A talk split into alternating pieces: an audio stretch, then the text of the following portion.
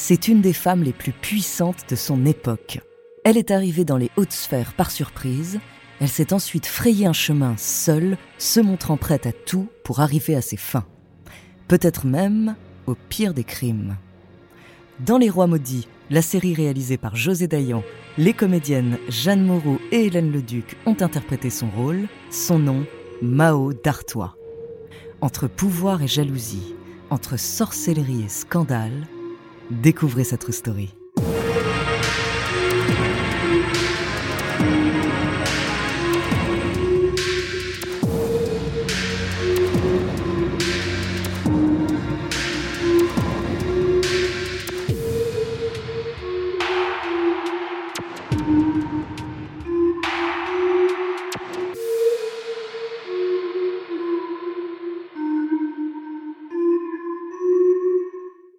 Mais avant de commencer à vous raconter cette histoire extraordinaire, laissez-moi vous présenter notre partenaire. Another day is here and you're ready for it. What to wear? Check. Breakfast, lunch and dinner? Check. Planning for what's next and how to save for it? That's where Bank of America can help. For your financial to-dos, Bank of America has experts ready to help get you closer to your goals. Get started at one of our local financial centers or 24-7 in our mobile banking app. Find a location near you at bankofamerica.com slash talk to us. What would you like the power to do? Mobile banking requires downloading the app and is only available for select devices. Message and data rates may apply. Bank of America and a member FDIC. When you need mealtime inspiration, it's worth shopping Kroger, where you'll find over 30,000 mouthwatering choices that excite your inner foodie. And no matter what tasty choice you make, you'll enjoy our everyday low prices, plus extra ways to save, like digital coupons worth over $600 each week. You can also save up to $1 off per gallon at the pump with fuel points. More savings and more inspiring flavors make shopping Kroger worth it every time. Kroger, fresh for everyone. Fuel restrictions apply. Bonjour, ici Andrea, bienvenue dans True Story. Alors l'histoire de France peut parfois être un petit peu barbante ou difficile à suivre, mais elle est aussi ponctuée de guerres d'ego, de complots, de scandales et de mystères qui en font un véritable feuilleton. La vie de Mao d'Artois est justement faite de tout cela et c'est ça qu'on aime.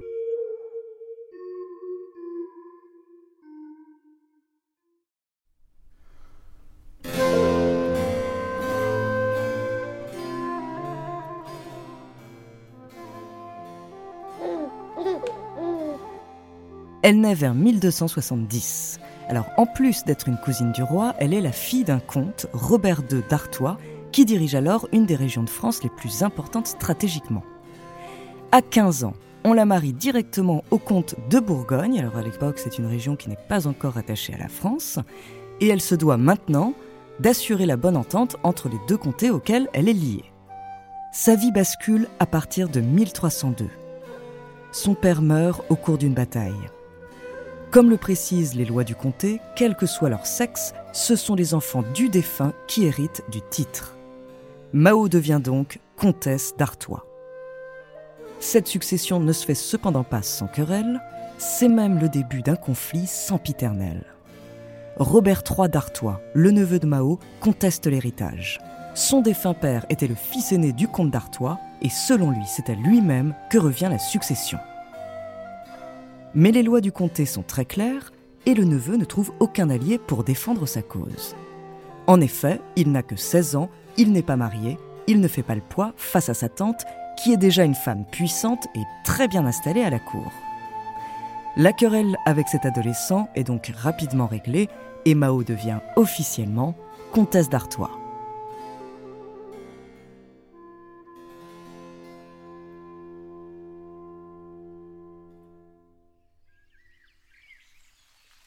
L'année suivante, elle perd son mari.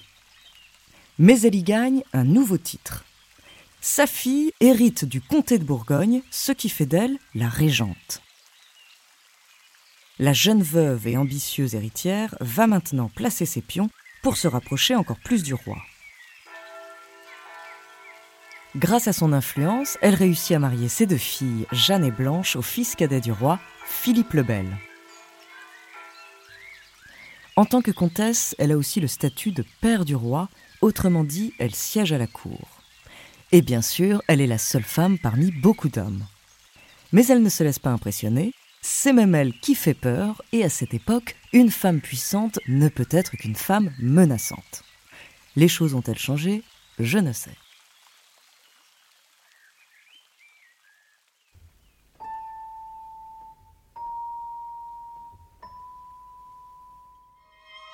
Un premier scandale va donc venir ébranler sa position, c'est l'affaire de la Tour de Nesle. Jeanne et Blanche, ses filles, apportent un vent de fraîcheur à la cour du roi. Avec leur cousine Marguerite, qui est elle mariée au fils aîné du roi, elles mènent une vie joyeuse. Mais en 1314, après avoir été dénoncées, elles sont toutes les trois accusées d'adultère. Le roi a ordonné une enquête qui les accable. Leurs amants sont arrêtés et vont subir la sévérité du roi Philippe. Ils sont écorchés vifs, émasculés, traînés par des chevaux, puis décapités. Pour les belles filles, la sentence tombe, heureusement un tout petit peu plus clémente. Elles sont toutes les trois emprisonnées à vie.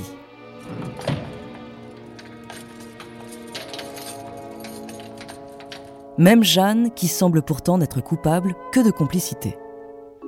Heureusement, un an plus tard, elle sera finalement acquittée.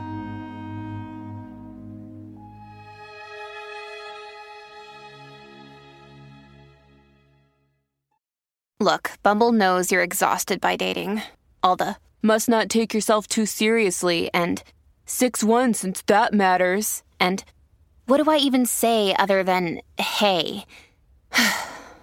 well, that's why they're introducing an all new Bumble. With exciting features to make compatibility easier, starting the chat better, and dating safer. They've changed, so you don't have to. Download the new Bumble now. Comme si la réputation de Mao n'avait pas été assez égratignée par cette affaire, un deuxième coup dur va la frapper dès l'année suivante.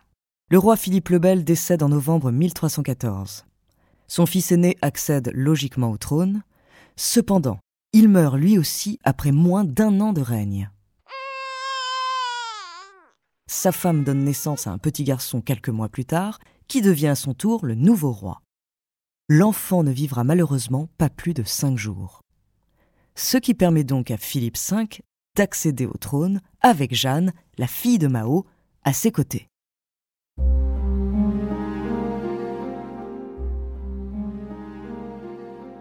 Aux yeux des pires conspirateurs, tout cela semble suspect. On soupçonne la comtesse d'Artois d'avoir comploté pour que son gendre devienne enfin roi. Mao est donc accusé d'empoisonnement et de sorcellerie. Lors du procès, deux témoins avouent lui avoir fourni le poison. Il s'agirait d'une préparation à base de queue de couleuvre, de crapauds séchés, de farine de froment et de poudre d'encens. Il révèle même l'avoir aidé à sauver Jeanne grâce à un filtre d'amour administré à son mari. Vous en voulez la recette, n'est-ce pas?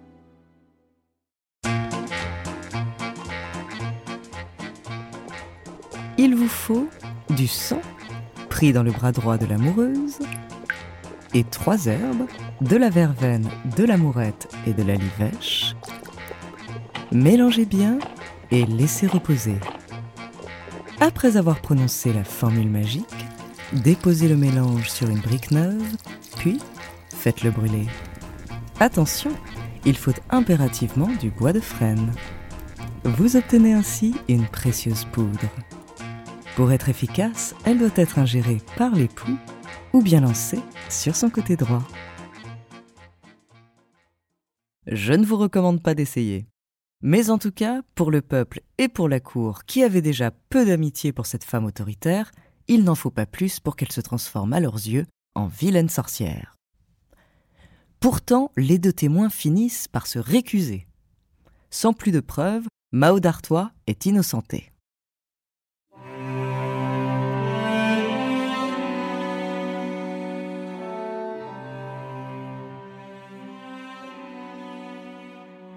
Après cet absurde procès, sa fille Jeanne et le roi Philippe sont enfin intronisés lors d'une sublime cérémonie dans la cathédrale de Reims. Mao apparaît aux côtés des autres pères de la cour pour poser sa main sur la couronne, comme le veut la tradition. Elle est extrêmement élégante dans son long manteau bleu en hermine et sa robe de velours ornée de lys dorés. Elle a 40 ans et elle est enfin au sommet de son pouvoir. Il lui reste pourtant d'autres combats à mener. Son neveu Robert n'a toujours pas digéré d'avoir été écarté du comté d'Artois. Avec le même entêtement que lorsqu'il était adolescent, il lui intente un nouveau procès. Et évidemment, il le perd. Mao doit aussi faire face à une révolte sur ses propres terres. En tant que femme, elle ne peut pas elle-même mener ses troupes et doit trouver d'autres moyens de se faire respecter. Elle use donc de diplomatie et conclut un accord de paix avec les révoltés.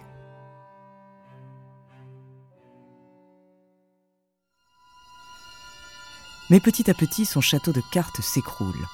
Jeanne perd le titre de reine de France à la suite de la mort du roi Philippe. Blanche, toujours en prison et toujours mariée, se voit forcée de divorcer, son époux refusant de la faire monter sur le trône à ses côtés. Elle meurt aussi peu de temps après. Puis le peuple artésien se révolte à nouveau, Mao se voit obligé de fuir. Elle s'éteindra brutalement en novembre 1329 à l'âge de 59 ans. Elle transmettra à sa fille Jeanne le comté d'Artois, qu'elle a vivement défendu des griffes de son neveu. Mao d'Artois a laissé sa trace dans l'histoire grâce à son ambition et à son influence. Elle a cependant souvent été dépeinte comme une femme autoritaire, cruelle et manipulatrice. Mais son statut d'exception féminine a sûrement joué sur le portrait que l'on a dépeint d'elle. Après tout, elle n'était peut-être qu'une femme qui, dans un monde d'hommes, s'est battue avec les mêmes armes qu'eux.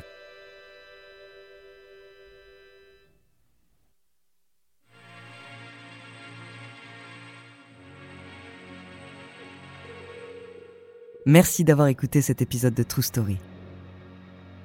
La semaine prochaine, je vous parlerai d'une extraordinaire chasse au trésor. En attendant, n'hésitez pas à nous faire part d'histoires que vous aimeriez entendre sur votre plateforme d'écoute préférée ou alors via la page Instagram ou Twitter de Bababam. Nous nous ferons un plaisir de les découvrir.